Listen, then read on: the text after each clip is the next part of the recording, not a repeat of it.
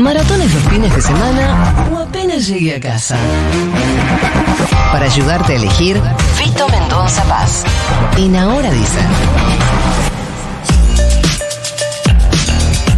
A ver, ¿qué trajo Fito? ¿Qué tal, amigues? Eh, les traje algunas cositas que nos pueden permitir, si es que están muy atravesados por la coyuntura, lo que va a suceder, la angustia, la desazón, el optimismo, lo que sea. Es como un resumen de mi vida lo que acaba de hacer. No, y si de repente dicen, "Che, No solo por la elección. en el fin de semana me voy a tomar dos horas de la militancia, dos horas de la de tratar de convencer a un familiar y quiero ver algo que me saque un poquito de este planeta. Bien. Eh, traje una serie de dos películas que son estrenos por estos días en las plataformas. La primera es una serie de ocho capítulos que se estrenó en Netflix por estos días, que es una serie animada pero de adultos, Me gusta. no es para niñes. Se llama Samurai de Ojos Azules. Y es una gran serie, está hecha por. La producción es norteamericana, en realidad también está hablada eh, en inglés, no es que es una serie eh, japonesa, si bien la acción transcurre en Japón, más precisamente en el siglo XVII, año 1600, periodo Edo, así es como se. Vieron, me encanta porque en Japón son periodos, en eh, China son dinastías. Digo que se separan así. ¿El Japón no es según el emperador del momento o estoy equivocado, creo? Supongo que también, ¿no? Creo que sí. Lo pasa los por ahí los emperadores de China tienen más, más años, ¿no? Son más poronga, además, es más grande. Bueno, Total. chicos. Bueno, eh, ahí tenemos a una hero- nuestra heroína, la heroína protagonista, se llama eh, Misu. Y em, camina por ese Japón feudal, en un Japón en el que están las fronteras cerradas y eh, las personas blancas están totalmente desterrados. Los que no son eh, de rasgos japoneses eh, puros, ¿no? Y ella tiene que ocultar dos secretos mientras camina por ese Japón con su espada. Uno es que ella justamente es mestiza, su padre era blanco, además de todo tiene ojos azules. Y el otro es que es mujer, porque no, nada, no es que había, mu- había muchos samuráis por allí, ya lo vimos en Mulan. Si en Mulan es China, eh, la idea de que eh, la guerra y los combates están eh, solamente eh, monopolizados o eh, dejados o separados para los eh, varones. Está en camino de una venganza, Misu, y no les voy a decir un poquito, o se los digo. No, no. ¿Por no qué la digas. venganza? No lo digas, pero te quiero preguntar una cosa. ¿Cuánto duran los capítulos? Capítulos duran 45 minutos, el primero es un poquito más largo. Ajá. La animación es muy brillante, es una mezcla de técnicas de 3D y 2D. Y em, se ve con una fluidez que parece de ratos acción real, pero que hubiera sido muy cara de representar por lo que son. eh, nada, la puesta en escena respecto también de la escenografía, la música. Hay toda una cosa donde hay un carácter muy épico. Qué lindo. Porque no solo hay una pelea ahí con distintas peleas con pandillas, sino que también eh, hay- aparece la posibilidad de un golpe de Estado y demás, y la, la acción se pone cada vez más épica. Una acción eh, muy gore, es la verdad prohibida para menores, y no, no es que digo, hay un chico de 10 años la puede ver. No, tiene sexo, tiene mucha violencia, y está muy bien, nunca es del todo gratuita, o sea, eh, funciona siempre eh, muy bien, hay un gran equilibrio también entre la acción y em, lo que tiene que ver con el desarrollo de los personajes, los diálogos. Em, hay mucha belleza visual pese a la, a la crudeza, ¿no? Remite a, por ahí de este lado conocemos cosas como Kill Bill, ¿no? Donde tenés Ah, esa onda, me una, tenés em, una impronta muy de época, pero también hay algo ahí medio actual respecto de, de cómo se muestran las cosas. Eh, así que... em, Que recordemos, tiene una parte animada. Sí, tiene la escena, la historia de Oren Ishii, el personaje de. Lucy Liu. Animado acá la animación es diferente, diría que mejor todavía. Claro. Eh, es muy inmersiva, uno se sumerge y entra. Me parece que en estos casos donde a veces nos queremos escapar de la realidad. ¿Cómo se bien. titulaba? Samurai de ojos azules, Blue Eye Samurai, está en Netflix, son ocho capítulos. Hermoso. Pasamos a HBO Max, una de las mejores Sí. plataformas que hay.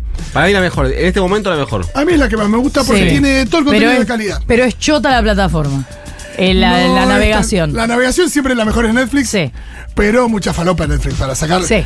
Correr al costado de la falopa para encontrar cosas buenas en Netflix Sí. es muy difícil porque además hay mucho. Sí.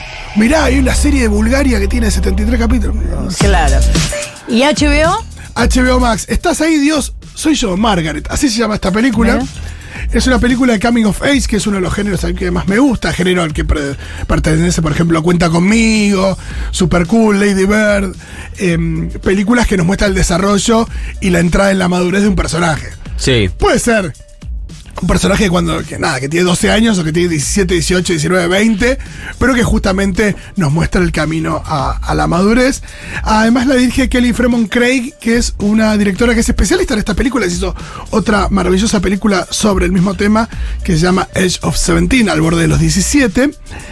Y en esta nueva película se llama eh, Estás ahí, Dios, soy yo, Margaret. Está basada en una novela muy exitosa, una autora llamada Judy Bloom, que eh, transcurre en los 70 y cuenta la historia de Margaret Simon, una chica que eh, vuelve de un verano, esos campamentos de verano donde se van los niños yankees, Sí. en lugares tipo Chippewa Falls, Sí. eh, ahí o al norte del estado de Nueva York. Bueno, ella vuelve a su Nueva York eh, natal, los papás la reciben. la mamá la recibe específicamente y está como rara la mamá, como si hay algo que no le estuviera contando. Llegan a la casa, está también ahí la abuela por parte de su papá, que ella la adora a su abuela, que la- además la, la interpreta Kathy Bates, y se entera de que se van a mudar a eh, Nueva Jersey. Ah. Recordemos una chica de 11 años. Si a los 11 años te mudan, es un drama Drama. eh, llega a Nueva Jersey y toda la cuestión cambia. Se ve obligada a crecer y madurar porque se, se encuentran con otro grupo de chicas diferentes, a sus amigas, la vecinita al lado que es un amor, pero es una chica que está más conectada con la idea de, de crecer, desarrollarse, los chicos que, que me crezcan las tetas, ese Sí. tipo de cuestiones. Entonces, bueno, se sube un poco a esa, esta chica estaba un poquito más aniñada. Y eh, bueno, con todo lo que eso implica, ¿no? También angustia, no angustia porque eh, tu país lo vaya a gobernar mi ley, sino angustia porque estás creciendo y no sabes qué es lo que te Me pasa da. a tu mí, cuerpo y a tu mejor cabeza. película de mudanza Karate Kid. Gran película de mudanza, Karate Kid. Bueno, eh, algunos elementos puntuales. Acá no hay nadie que enseñe karate, pero sí está la religión. Por eso está el nombre de, la película. Justamente tiene que ver con sus conversaciones con Dios, porque ella tiene su mamá cristiana, su papá judío. Hay algo ahí en su familia que tiene que ver con la religión y que está muy atravesada por la religión. Si bien los padres no son del todo practicantes, eh, ella tiene esa carga y en el colegio tiene ahí que hacer una. Muchas veces hay una, em, una tarea en el colegio que tiene que ver con algo y, y el personaje también se ve atravesado por esa tarea, es lo que pasa acá. Y eh, es una película muy hermosa, está muy bien actuada. Rachel McAdams hace de la madre. Rachel McAdams, la actriz de em, The Notebook, Diario de una Pasión, o la actriz también de eh, Chicas Pesadas. Em, y em, la verdad que eh, es una película muy hermosa y que también me parece que además transcurre en los 70, está muy bien ambientada y también nos puede alejar un poquito de... Nada, de la situación acá. ¿Cómo era el Tampoco título para abstraerse de acá el domingo que viene, no sí, digo sí, eso, un ¿no? poquito. Escúchame, eh, ¿cómo era el título que era muy lindo? Estás ahí, Dios, soy yo, Margaret. Excelente. Eh, y por último, para alejarnos más todavía, nos vamos a una película bastante falopita, además tiene falopa en su título, y que se llama Oso Intoxicado, una película de la que hablamos en su momento, se estrenó en cines hace unos meses. Ah, la tengo que ver. Y ahora llega HBO Max, que está basada en una historia real. Sí. Eh, una vez encontraron en, en un bosque en el estado de Georgia a un oso pardo Que se la tomo toda. muerto porque se había ingestado eh, bastante cocaína. Después, bueno, hicieron todo el rastreo y tenía que ver con cocaína que había sido descartada de un avión, un accidente de un avión también que, que hubo ahí, de un dealer, un dealer, en realidad, un narcotraficante que estaba Sí. contrabandeando cocaína. El oso se la tomó todo y se murió enseguida. Pero acá en esta película, él se murió enseguida, lo dejamos por otro lado y es.